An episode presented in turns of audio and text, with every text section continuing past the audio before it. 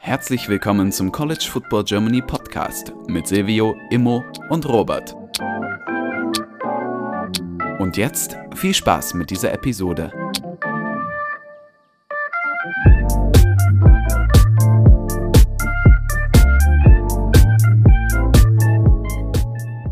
Hallo und herzlich willkommen zu dieser neuen Folge des College Football Germany Podcast. Mit dabei ist Silvio. Moin. Und ich, Robert. Wir sprechen heute über die New Faces in New Places in der SEC. Bevor wir aber anfangen, Silvio war wieder, oh, ist wieder dem, ich will nicht sagen fremdgegangen, weil das halt immer erwünscht ist, sozusagen seine Wings zu spreaden. Ähm, Silvio war wieder bei einem anderen Podcast zu Gast. Silvio, wo warst du? Was habt ihr besprochen? Ja, ich war bei dem guten Big 12 Podcast von Peter Schindler und Lukas, aber Lukas war, war nicht dabei. Ähm, und zwar habe ich mit Peter und Sven, der ja auch schon mehrmals bei uns zu Gast war, oder? Ähm, über College Baseball ein bisschen reden dürfen, mal was komplett anderes. Ähm, war sehr, sehr interessant, hat sehr, sehr viel Spaß gemacht und ich glaube, es ist auch eine sehr, sehr lustige und ja, doch vielleicht, wenn man sich mal selber auf die Schulter klopfen darf, auch eine informative Folge gewesen. Also ähm, Sven hat sehr, sehr gut erklärt, was, äh, wie dieses ganze System College Baseball eigentlich funktioniert mit den Playoffs.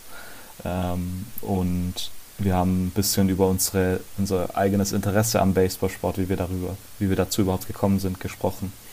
Und durften dann so auch so ein bisschen über die Unterschiede zwischen College Football und äh, Baseball reden, was äh, College Baseball und dann der MLB und NFL, ähm, was sehr, sehr interessant war. Und am Ende durfte ich ein bisschen ausgeeken und ein bisschen äh, einen Mini-Ein Einblick ins Scouting geben von MLB-Spielern oder von Baseballspielern generell, ähm, was sehr, sehr viel Spaß gemacht hat. Also äh, wäre sehr, sehr gut, wenn ihr da, wenn ihr Zeit habt, euch das mal anhört. Ich glaube, das war sehr interessant und ähm, kann auch dem klassischen Nicht-Baseball-Fan äh, vielleicht ähm, sehr informativ vorkommen. Sehr schön. Also alle Baseball-Fans und alle nicht Baseball-Fans, breite Masse angesprochen, können gerne bei Horns and Horses bei der letzten Episode einschalten mit Silvio über Baseball in general, College Baseball. Sehr, sehr nice. Ähm, dann lass uns fortfahren. SEC, wir haben letzte Woche drüber gesprochen, dann hat uns die Technik einen Strich durch die Rechnung gemacht.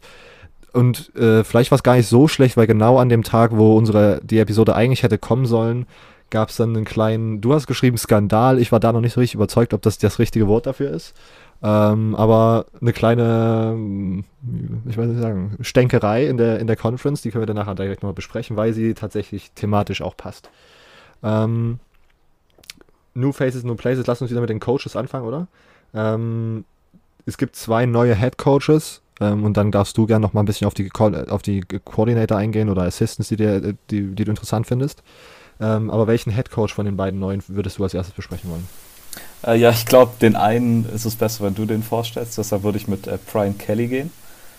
Ähm, ich glaube, ich glaub, wir waren uns relativ einig, dass es ein bisschen so ein weirder Wechsel war, den man da irgendwie nicht hat kommen sehen. Ähm, und vor allem dann ist auch so absurd am Anfang. Also natürlich mit diesem ganz erst erst das mit dem Akzent auf einmal, was äh, sehr unangenehm war. Ähm, ich habe mir das auch nur einmal anschauen können und danach war es mir viel zu unangenehm. Ähm, und dann diese ganzen Recruiting-Videos, die einfach so cringe sind. Ähm, aber ja, ich bin jetzt mal gespannt, was Brian Kelly dort machen kann. So ein negatives Zeichen am Anfang war vielleicht mal, dass der Coaching-Staff von Notre Dame nicht mitgegangen ist. Ähm, es war dann so berichtet worden, dass er das eigentlich erwartet hatte. Aber äh, Freeman, der jetzt ja bei Notre Dame geblieben ist, äh, ge äh, Headcoach geworden ist, hat es irgendwie hinbekommen, dass relativ viele der Coaches auf dem Staff blieben und da waren auch Leute dabei, die schon seit Cincinnati-Zeiten mit Brian Kelly zusammen waren. Deshalb ähm, finde ich das äh, sehr interessant.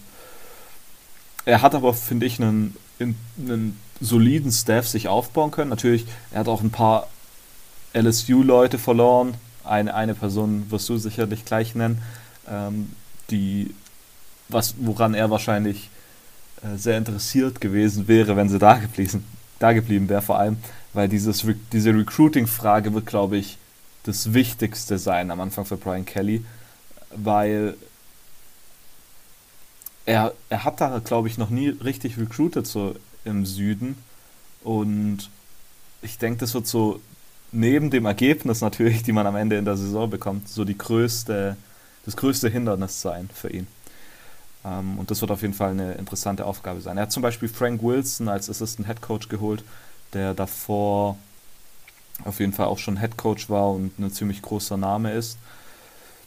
Ähm, da glaube ich, dass Frank Wilson, der glaube ich so aus Louisiana kommt, aus der Region, vielleicht eine, eine wichtige Personalie sein könnte im Recruiting, ist jetzt Assistant Head Coach und Running Back Coach.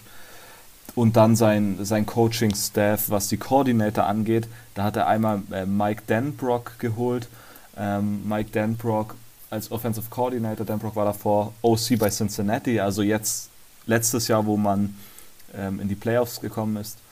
Und das finde ich eigentlich relativ interessant. Er war davor auch bei, ähm, wie heißt bei, bei, bei Notre Dame als, äh, als OC mal. Und, ne, doch, er, er, war ein Jahr OC, aber ist dann wieder nur Assistant Head Coach und Right Receiver Coach geworden ähm, und ist dann zu 2017 zu Cincinnati gewechselt. Also doch definitiv jemand, der mit Brian Kelly schon mal gearbeitet hat und ähm, daher glaube ich eine gute Personale. Ich meine, Cincinnati war jetzt ja auch relativ gut letztes Jahr. Ähm, und die Offense hatte da einen großen Anteil daran. Und dann als Defensive Coordinator hat er Matt House geholt. Ähm, Matt House war Linebacker Coach, glaube ich, bei, bei den Kansas City Chiefs und war dort auch in dem Jahr, als man den Super Bowl gewonnen hat. Und Madhouse wollte wohl, also es haben mehrere berichtet, wollten viele SEC-Teams wollten ihn eigentlich nach der 2020er Saison als Defensive Coordinator holen, zum Beispiel Tennessee und Auburn. Hat er jedoch beides mal abgelehnt und ist bei Kansas City geblieben, aber jetzt ist der Ruf von Brian Kelly gekommen und dann hat er sich gedacht, okay, das ist die richtige Situation für mich. Äh, Matt House hatte, hat schon Erfahrung als Defensive Coordinator im College Football, also er war äh, bei Pittsburgh, glaube von 2013 bis 2014, dann mal bei Kentucky ähm, als Special Teams Coordinator und bei FIU als Defensive Coordinator und dann ist er nochmal bei Kentucky als Defensive Coordinator gewesen, also am Anfang Special Teams Coordinator, dann Defensive Coordinator. Ähm, Finde ich sehr, sehr interessant. Ich meine, Fun Fact ist natürlich, dass er ein MSU-Alumni ist, was mir gefällt. Ähm, aber finde ich eine interessante Personalie. Kommt aber auch nicht aus dieser Südregion. Er kommt aus Michigan eigentlich und hat auch nie, außer in Kentucky, ich meine, Kentucky ist ein, ist ein Südstaat, also da konnte er vielleicht äh, recruiten, aber da bin ich auch mal gespannt, inwieweit Matt House gut recruiten kann in dem Süden. Daher, ja, das, das war es eigentlich, die drei wichtigsten, für mich nennenswertesten Personen ähm, auf dem Coaching-Staff von LSU und die Situation zu Brian Kelly. Mhm. Ja, also genau, ich finde es auch tatsächlich einfach sehr, sehr spannend, was da jetzt dieses Jahr passiert. Diese ganzen Sachen zum nach dem Hire waren alle so ein bisschen cringe.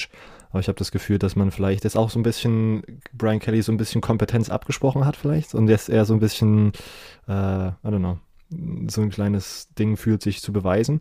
Aber keine Ahnung, ich bin, ich bin sehr, ich bin sehr, sehr gespannt, wie das am Ende aussieht. Und was, was war die Statistik? Die letzten drei Head Coaches oder vier Head Coaches von LSU haben alle einen National Championship gewonnen. Also ähm, ich bin gespannt, wo da die Reise hingeht oder und ob das sozusagen dieser Trend weiter zu beobachten bleibt. Ähm, der andere große Head Coaching Wechsel in der SEC, den wir natürlich auch noch ansprechen müssen und den Silvio äh, liebenswerterweise mir überlassen hat, ist Billy Napier, der von Louisiana zu Florida gekommen ist. Ähm, wer jetzt sozusagen gerade irgendwie die, die, das erste Mal oder die ersten Male in den Podcast reinhört und sich mit College Football beschäftigt, weiß es noch nicht. Aber Billy Napier war jetzt einer der Coaches, der die letzten zwei, drei Jahre immer für im Grunde jeden SEC Head Coaching Kandidaten, Head, Head Coaching Posten als Kandidat gehandelt wurde. Mm. Und äh, da immer, so wie sich das anhörte und so wie man das immer gelesen hat, einfach gewartet hat, bis ihm die für ihn perfekt erscheinende Möglichkeit ergibt. Auburn war da letztes Jahr zum Beispiel ein großes Ding, aber da hat er dann gesagt nein und äh, ist dann zu Florida dieses Jahr gekommen und hat einige interessante Coaches mitgebracht und viele äh, mit Louisiana Background, also die mit ihm früher oder tatsächlich auch noch letzte Saison gearbeitet haben. Ähm, Billy Napier auch eher einen Defensive, äh, Defensive Guy. Ähm, hat deswegen als Offensive Coordinator Rob Sale mitgebracht, der letztes Jahr als O-Line-Coach bei den New York Giants in der NFL unterwegs war und davor drei oder vier Jahre als OC bei Louisiana unter Napier sozusagen gearbeitet hat. Ähm, und dann, was ich sozusagen noch äh, als den hervorhebendsten, hervorhebenswerteste, als die hervorhebenswerteste Person im ganzen Staff finde, ist Corey Raymond. Auch darüber haben wir, glaube ich, gesprochen, als das sozusagen groß wurde, weil wir das damals schon sehr, sehr spannend fanden. Corey Raymond war DBs Coach und ich glaube, Recruiting Coordinator bei LSU und war dafür verantwortlich, diese ganzen Five-Star-Recruits, die man die letzten Jahre dort im Defensive Backfield bei LSU auflaufen sehen hat, ähm, ja, an die Uni zu holen. Äh, Louisiana Guy through and through und dann äh, jetzt sozusagen zum In-Conference-Rivalen In gewechselt äh, interessante Sache und ich, für mich auf jeden Fall ein sehr, sehr großes Plus an diesem Coaching-Staff, weil, wie wir uns alle erinnern, war Recruiting das große Manko, was ähm, Dan Mullen in den letzten Jahren einfach nie so richtig auf das Level gebracht hat oder bringen konnte, auf dem man es braucht, wenn man als Florida-Team erfolgreich sein will. Und ähm, ja, deswegen bin ich sehr, sehr gespannt, wie sich da die Situation entwickelt. Die erste Recruiting Class war jetzt immer so ein bisschen, hä? aber wie gesagt, es ist ja viel Transition und ähm, ich bin sehr, sehr gespannt, wie, wie die, die nächsten Recruiting Classes aussehen und wie äh, sich Billy Napier in seinem ersten Jahr machen wird. Silvio, irgendwelche Informationen, irgendwelche Gefühle, die du zu Billy Napier noch loswerden willst, die ich vergessen habe, noch, noch nicht ausgedrückt habe? Nö, eigentlich nicht. Ich glaube, äh, lang langjährige Hörer wissen, was wir beide von Billy Napier halten und wie hyped wir beide waren, als Billy Napier dann zu Florida gekommen ist. Also ich finde, das ist tatsächlich der perfekte Fit und ich bin ein Billy Napier Guy. Ich werde, glaube ich, auch weitergehend ein Billy Napier Guy sein, von daher sehe ich das alles sehr positiv by the way, äh, Defensive Guy war vielleicht ein bisschen, äh, ich weiß nicht, weird, weil er auch, weil er größtenteils als OC gearbeitet hat, aber was mich sozusagen immer fasziniert hat, war, dass er als OC gearbeitet hat, aber seine Teams defensiv einfach immer sehr, sehr stark gespielt haben und über ihrem Potenzial gespielt haben. Deswegen habe ich Billy Napier automatisch mit Defensive Guy äh, assoziiert, aber rein faktisch gesehen hat er als Quarterback gespielt und äh, hat größtenteils als Quarterback äh, und äh, Offensive Coach gearbeitet. Aber wie gesagt, das ist einfach eigentlich nur ein weiterer Aspekt, warum ich diese Personalie sehr, sehr interessant und sehr, sehr spannend für Florida finde. Ähm, kommen wir dann, achso, genau, hast du Assistants, die du hervorheben möchtest, die in der SEC rumzirkuliert sind dieses Jahr, die du äh, spannend findest? Ähm, naja, ich meine, die einzigste Sache wäre natürlich hier die DJ Durkin Texas A&M Sache, aber Na. ich glaube, das wollen wir nicht wieder ansprechen. Ähm, nee. Ich meine, darüber werden wir wahrscheinlich äh, nochmal in der ACC reden vielleicht, weil Mike Elko, ja der Defensive Coordinator, einer, einer der besten Defensive Coordinator und höchstbezahltesten Defensive Coordinator im College Football äh, zu Duke gewechselt ist und dann DJ Durkin als, als Ersatz gekommen ist, äh, was ähm, ja ähm, man nicht weiter kommentieren muss.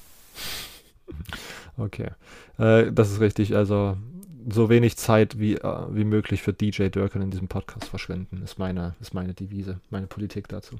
Ähm, dann kommen wir direkt zu den Spielern, Transfers, äh, die wir dieses Jahr sehr, sehr, äh, sehr, sehr interessant, besonders interessant finden. Silvio, start off. Wen möchtest du als erstes raushauen? Ähm, puh.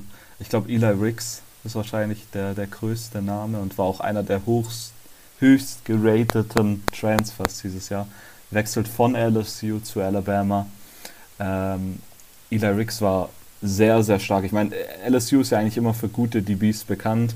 DBU, ähm, auch wenn das natürlich ein Claim ist, der, ähm, ja, wo manche Leute dagegen argumentieren. Ähm, hatte in seiner Freshman-Saison 2020 vier Interceptions und war relativ gut.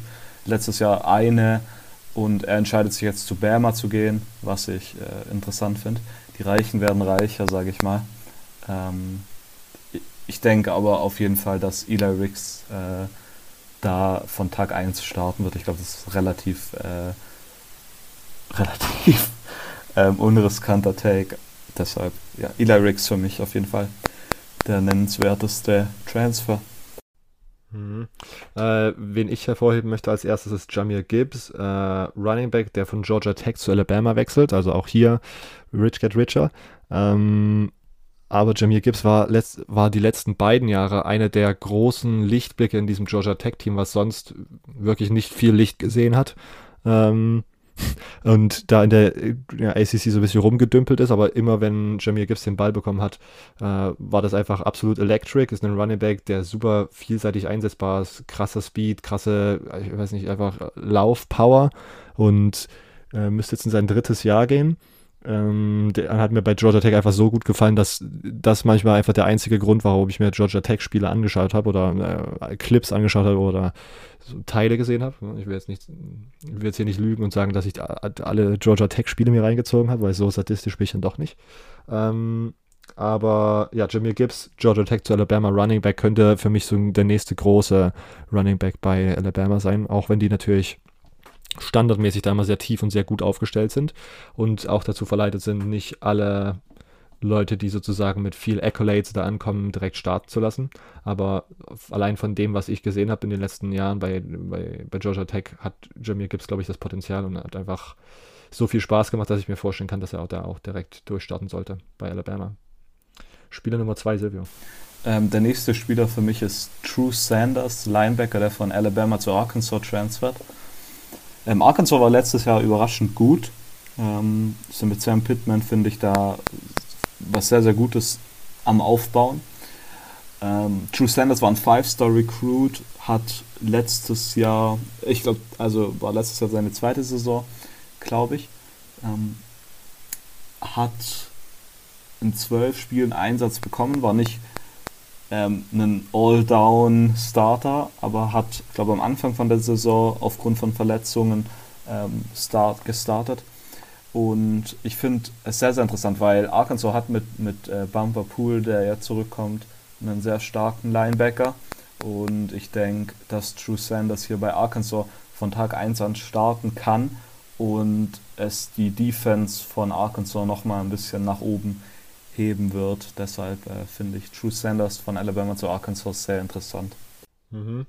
Ähm, für mich nächster ist äh, vielleicht eher so ein Big Picture Trend, den ich sehr interessant fand. Und zwar Ole Miss nicht nur aggressiv am Flippen von äh, Highschool-Spielern an, an den Tagen, wo sozusagen die Commitments bekannt gegeben werden, sondern auch am ein Anlocken von äh, ja, von Transferspielern, haben eine sehr, sehr gute Transfer-Class äh, sozusagen geholt.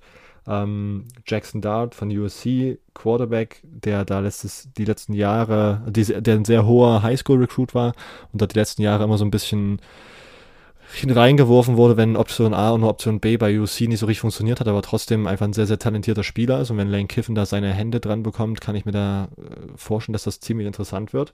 Ähm, Zach Evans von TCU, der letztes Jahr, glaube ich, eine ziemlich gute Saison gehabt haben sollte. Ähm, äh, auch ein sehr, sehr interessanter Running Back einfach, ähm, auch explosiv. Ähm, wenn ich mich recht entsinne, ist Jarian Ely in die NFL gegangen, also ist da auf jeden Fall auch ein Spot frei. Mal schauen, ob ähm, Zach Evans das direkt übernehmen kann.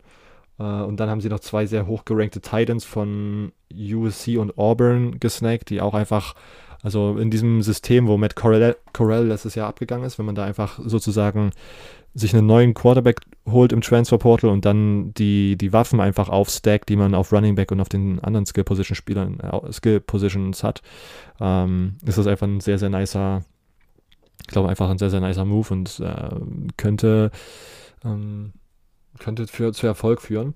By the way, und ich will das hier nochmal raushauen, ähm, mein Hot Take ist, dass Lane Kiffin nach der Saison 2022 nicht mehr Head Coach bei Ole Miss ist. Äh, und nur einmal sozusagen schon, dass wir das gesagt haben und dass wir das dann hier auf diese Folge zurückverlinken können. Im Mai äh, hat es Robert schon gewusst. ähm, Silvio, hast du noch welche? Ich habe noch einen Spieler, ja. Und zwar von Missouri zu LSU transfert Mackay Wingo, einen Defensive Tackle. Ähm, war letztes Jahr Freshman, war nicht der höchste Recruit, war gerade mal ein, ein, Three-Star, aber ähm, hat sehr impressive gespielt in seinem ersten Jahr bei Missouri.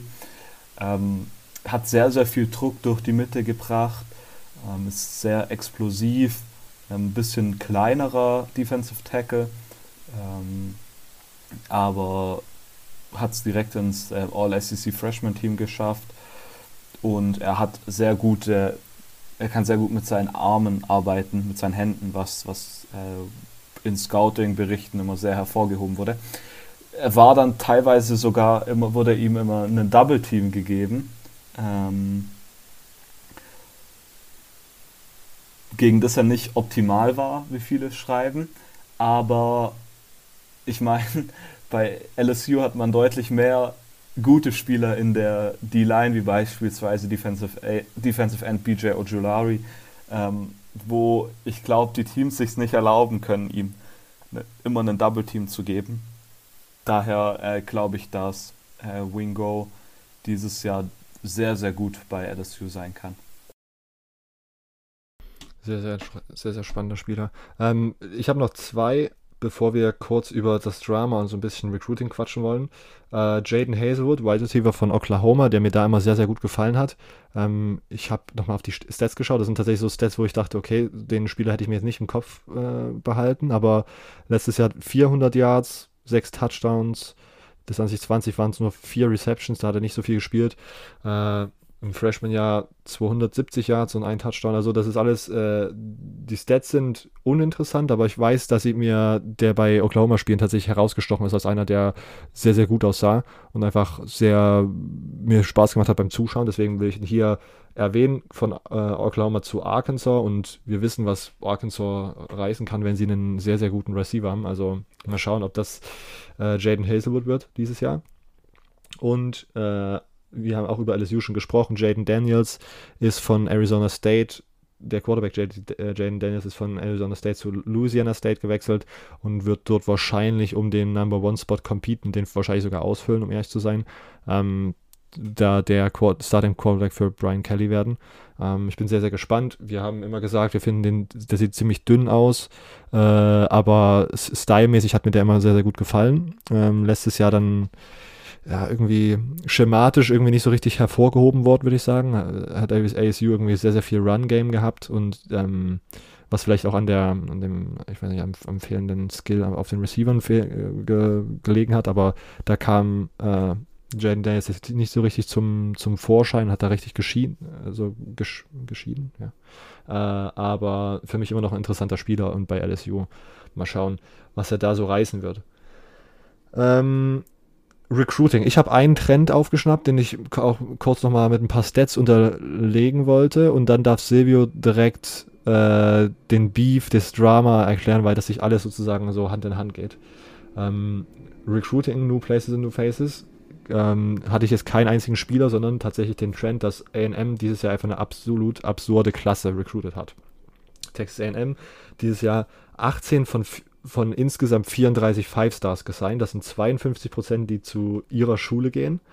Äh, nee, nope, das war, das war, da habe ich mich in eine Zahlendreher drin gehabt. Dieses Jahr sind 18 von 34, also 52 Prozent äh, der aller Five Stars in die SEC gegangen. Das ist eine neue High. Äh, Texas A&M, glaube ich, mit 9 oder 10 sogar, also auch absolut dominant in der SEC. Ähm, um das nochmal zu vergleichen, die Five Stars, die in die SEC gegangen sind, waren 2021 42 Prozent, 2020 46 Prozent, dieses Jahr 52, also mehr als die Hälfte. Das ist eine krasse Entwicklung. Äh, und ich sag mal so, ein hochdekorierter Coach in der Conference, der nicht bei Texas AM arbeitet, hatte da eine Meinung, warum das so ist. Silvio, äh, bring uns up to date, was es mit dem Beef auf sich hat. Sehr, sehr schöne Überleitung, Robert. Ja. Ähm, also wie, also ich weiß immer noch nicht, ich glaube, ich, die, die Bezeichnung als Skandal war vielleicht übertrieben, aber Drama passt besser, äh, wie du gesagt hast. Ähm, Nick Saban hat äh, einen, war bei einem Business Meeting von Business Leadern aus der Region, glaube ich, oder irgendwie so, in Alabama und hat dort im Open Mic gesagt, dass, ähm, warte mal, ich habe es äh, hier aufgeschrieben, ähm, was er genau gesagt hat. Er hat äh, gesagt, dass. Äh, ne, ich habe es mir gar nicht aufgeschrieben, sorry. Ähm, da, äh, doch, doch, sorry, jetzt. Ähm, er hat gesagt, I mean, we were second in recruiting last year A Texas A&M was first. AMN bought every player on their team, made a deal for name, image, likeness. Also Nick Saban hat behauptet, dass A&M jeden einzelnen Spieler, den sie recruited haben, durch irgendwelche Deals sich gekauft haben. Ähm, also indem man ihnen NIL-Deals versprochen hat, was ich, ich weiß nicht, es ist schon möglich. Also Texas A&M hat schon viele Booster, die ähm, so, Geld das haben. sind relativ viele so Öl, das wird immer geschrieben, so viele ähm, Ölbooster, die aus, aus, aus Ölgeschäften Geld machen, ähm, dass die das tatsächlich machen. Ja, ich meine, das bleibt bisher unbewiesen, aber ich meine, die SEC hat da schon in der Vergangenheit viel komisches Zeug gemacht, daher wird es mich nicht wundern. Und äh, Jimbo Fischer, der ja eigentlich, dachte ich immer, mit Nick Saban zumindest eine Working Relationship hatte, hat ja lang auf seinem LSU-Staff gewesen und dann, ähm, als er zu, ähm, als Saban von LSU zu Alabama gewechselt ist, hat sich äh, dann aber Fischer dagegen entschieden, mitzukommen und ist äh, OC bei Florida State geworden. Ähm, hat dann gesagt, er macht eine Pressekonferenz und hat dort dann richtig mal ausgeholt. Also der hat Nick Saban alles gehießen. Er hat gesagt, dass er ein Narzisst sei. Ähm, dass er, hat, er hat genau gesagt, the narcissist in him doesn't allow those things to happen. It's ridiculous when he's not on top. Ähm, oder er hat einfach gesagt, dass keine Regeln gebrochen worden sind, dass sie niemanden gekauft haben. Und dann hat er auch gesagt, dass manche Leute glauben, dass sie Gott seien. Ähm, er hat gesagt, some people think they're God. Go dig into how God did his deal. You may find out a lot of things you don't want to know. Und danach hat er noch gesagt, dass man ihn aufgebaut hat, als wäre er der Zar des Fußballs, äh, des Footballs. Ähm, und dann hat er gesagt, dass niemand, dass jeder, man kann jeden fragen, der jemals mit ihm gearbeitet hat, jeder hat dann zu einer Meinung. Er hat gesagt, go dig into his past or anybody's that ever that's ever coached with him. You can find out anything you want to find out what he does and how he does it. It's despicable. Ähm, und dann hat er hat, hat Nick Saban ihn wohl auch versucht anzurufen und er hat gesagt, er hat es einfach abgelehnt. Ähm, er hat gesagt, um, you can't call me a cheat. I don't cheat and I don't lie. I learned that when I was a kid. If you did, your old man slapped you upside the head. Maybe somebody should should have slapped him. Und der hat da richtig, richtig ausgeteilt. Also ähm, und er, es gibt so dieses Gerücht, dass er 35, dass Texas A&M 35 Millionen Dollar in einen NIL-Pool, Money-Pool ge geworfen hat und damit Spieler zu sich geholt hat. Und er hat gesagt, das, das stimme nicht, aber ich weiß nicht, ob, ob ich auf natürliche Weise diese Recruiting Class halt irgendwie erklären kann, weil äh, es ist schon sehr absurd. Ja, ja. Tatsächlich hätte ich, äh, ich habe es letzte Woche nicht angesprochen, aber ich habe mir da, äh, ich hatte mir da schon drüber Gedanken gemacht, dass das wahrscheinlich irgendwas mit NRL zu tun haben soll. Aber die, meine Sache, mein großes Problem mit dieser ganzen Diskussion ist, ich kann mir, ich bin mir relativ sicher, dass das alles sozusagen gerade legal ist. Und ich finde es da ziemlich schwierig, als sozusagen Nick sich dahin zu stellen, das irgendwie jemanden zu blamen und so zu tun, als ob das alles illegal ist, ohne irgendwelche Beweise vorzulegen. Weil wenn das über diese NIL-Sachen gegangen ist, dann ist das, und wenn man ist da partially sozusagen ne, dem, äh, also dann kann ich mir vorstellen, dass das größtenteils legal ist. So. Und sozusagen dann einfach sich hinzustellen und andere Teams zu blamen, ist einfach entertain für alle, die nicht involviert sind, so, aber finde ich irgendwie schwierig und finde ich tatsächlich irgendwie auch ein bisschen, ich weiß nicht, irgendwie einen ziemlichen luschen Move am Ende, weil du bist der beste Coach im College Football, du hast eines der, das erfolgreichste Team in den College Football in der letzten Dekade und du kriegst es selbst nicht hin, sozusagen mit der Zeit zu gehen und dich da irgendwie mit NRLs auseinanderzusetzen und zu schauen, wie man sozusagen erfolgreich NRL gerade einsetzen kann. Und wenn du sozusagen so ein großes Problem hast mit deinen Rivalen, die da sich sozusagen, keine Ahnung, ich weiß nicht, besser aufgestellt haben und sich das, dieses NRL-Ding besser durchschaut haben, dann setz doch die Macht ein, die du hast und überzeug irgendwie andere Coaches und die Conference sich dafür einzusetzen, dass es eine Regelung gibt, die dann vielleicht auch, wie wir das immer mit diesen ganzen NRL-Themen besprochen haben, auch NCAA-weit eingesetzt wird oder zumindest Conference-weit, wie NIL-Sachen funktionieren. Wenn du es selbst nicht sozusagen auf den, das höchste Level bekommst, dann nutzt deine Macht, die du hast, um äh, Legislation einzuführen, um das so zu regeln, dass sich da, dass du denkst, dass es fair ist. Aber sozusagen sich hinzustellen und dann so Blame-Game zu spielen, finde ich irgendwie ganz, ganz, ganz, ganz komisch. Und auch, keine Ahnung, dass ja, generell sozusagen als SEC-Head Coach, der schon jahrelang so, so in, praktiziert, äh, würde ich, glaube ich, auch gucken, dass ich da auf sehr, sehr stabilem Eis stehe, weil wir wissen alle, was in, äh, mit Ole Miss passiert ist, was diese ganze Mississippi-Story, diese ganzen, und ja, ich weiß nicht, ich, ich will nicht so tun, als ob alle SEC-Teams sozusagen da eine weiße Weste haben, was, was Spieler kaufen vor NIL anging. Also, ja, so, da, da kann ich tatsächlich Jimbo auch äh, was, was ihn, für ihn wahrscheinlich auch äh, gilt, aber was für Saban auch gilt, wenn man sozusagen tief genug gräbt, dann wird man wahrscheinlich irgendwas finden, was äh, vor NIL illegal war, was da abgegangen ist. Aber ja, also das, das ist mein Take dazu, Silvio. Du hast es äh, gut geschildert. Denkst du, was ist da deine Meinung? Ich, ich bin da eigentlich bei dir. Also ich glaube, wenn man so große äh, Anschuldigung hat, dann muss man es schon irgendwie beweisen können. Und ich glaube, der einzigste Beweis, den Nick Saban halt angedeutet hat, ist kein richtiger Beweis. Und das ist, dass halt die Recruiting Class auf einmal so gut ist. Ja. Ähm, klar, man kann sich da direkt denken, dass da irgendwas falsch läuft oder irgendwas komisch ist, wenn die Recruiting Class auf einmal so krass gut ist. Und er acht Five Stars, was absurd ist ähm, in College Station auf dem Campus laufen. Ähm, ich meine, Nick Saban hat ja, hat, glaube ich, gesagt, ähm, er, es, er glaubt nicht, dass die Leute kommen, weil es im College Station so schön sei. ähm, deshalb, also ich finde da, ja, ich glaube, ich glaub, du hast es gut gesagt. Also ähm, man sollte Beweise bringen, aber äh, ich, ja, ich weiß, ich denke so, da werden noch Beweise kommen. Irgendjemand, also äh, ich glaube ja, dass gerade so Leute wie die, wie der, der damals dieses Mississippi-Zeug ähm, rausgebracht hat, ich denke, die werden da jetzt schon hart arbeiten daran. Und wenn da irgendwas falsch lief, dann ist es ja, wird es irgendwie rauskommen. Aber gleichzeitig finde ich auch, ist es nicht sogar legal? Also ich, ich meine, wenn, wenn die Schule sagt, sie, sie organisiert diese NIL-Deals, ähm, dann ist es wahrscheinlich nur illegal, wenn du, wenn du irgendwie es direkt anbietest den Leuten. Aber wenn die Leute es wissen, ohne dass du es ihnen anbietest, weißt du, wie ich meine? Ich glaube, das ist so semi-legal. Also, ja, ich finde die ganze Sache irgendwie halt ein bisschen absurd. Ja, und ich, keine Ahnung, ich will auch schon mal preemptively sagen, dass das jetzt auch ich kann mir sehr gut vorstellen, dass das wieder als Beispiel genommen wird, warum NRL einfach scheiße ist von irgendwelchen Talking Heads in, in Amer im amerikanischen Fernsehen.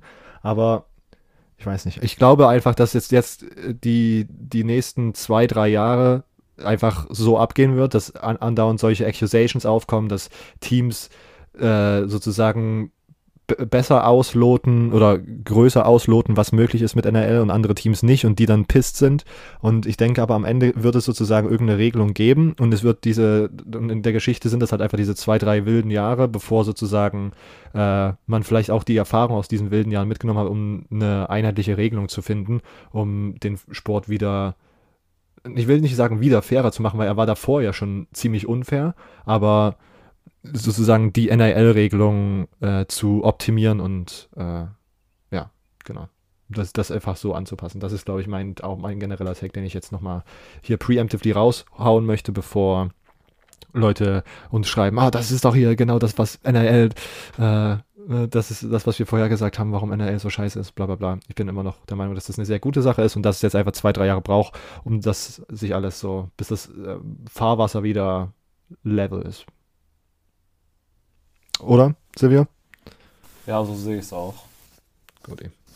Äh, noch irgendwelche Infos, äh, SEC Recruiting, irgendwas, was äh, du zu SEC New Faces in New Places anmerken möchtest oder rappen wir ab? Nicht wirklich. Ich muss tatsächlich zugeben, dass ich dieses Jahr im Recruiting gar nicht so dicke drin bin. Okay.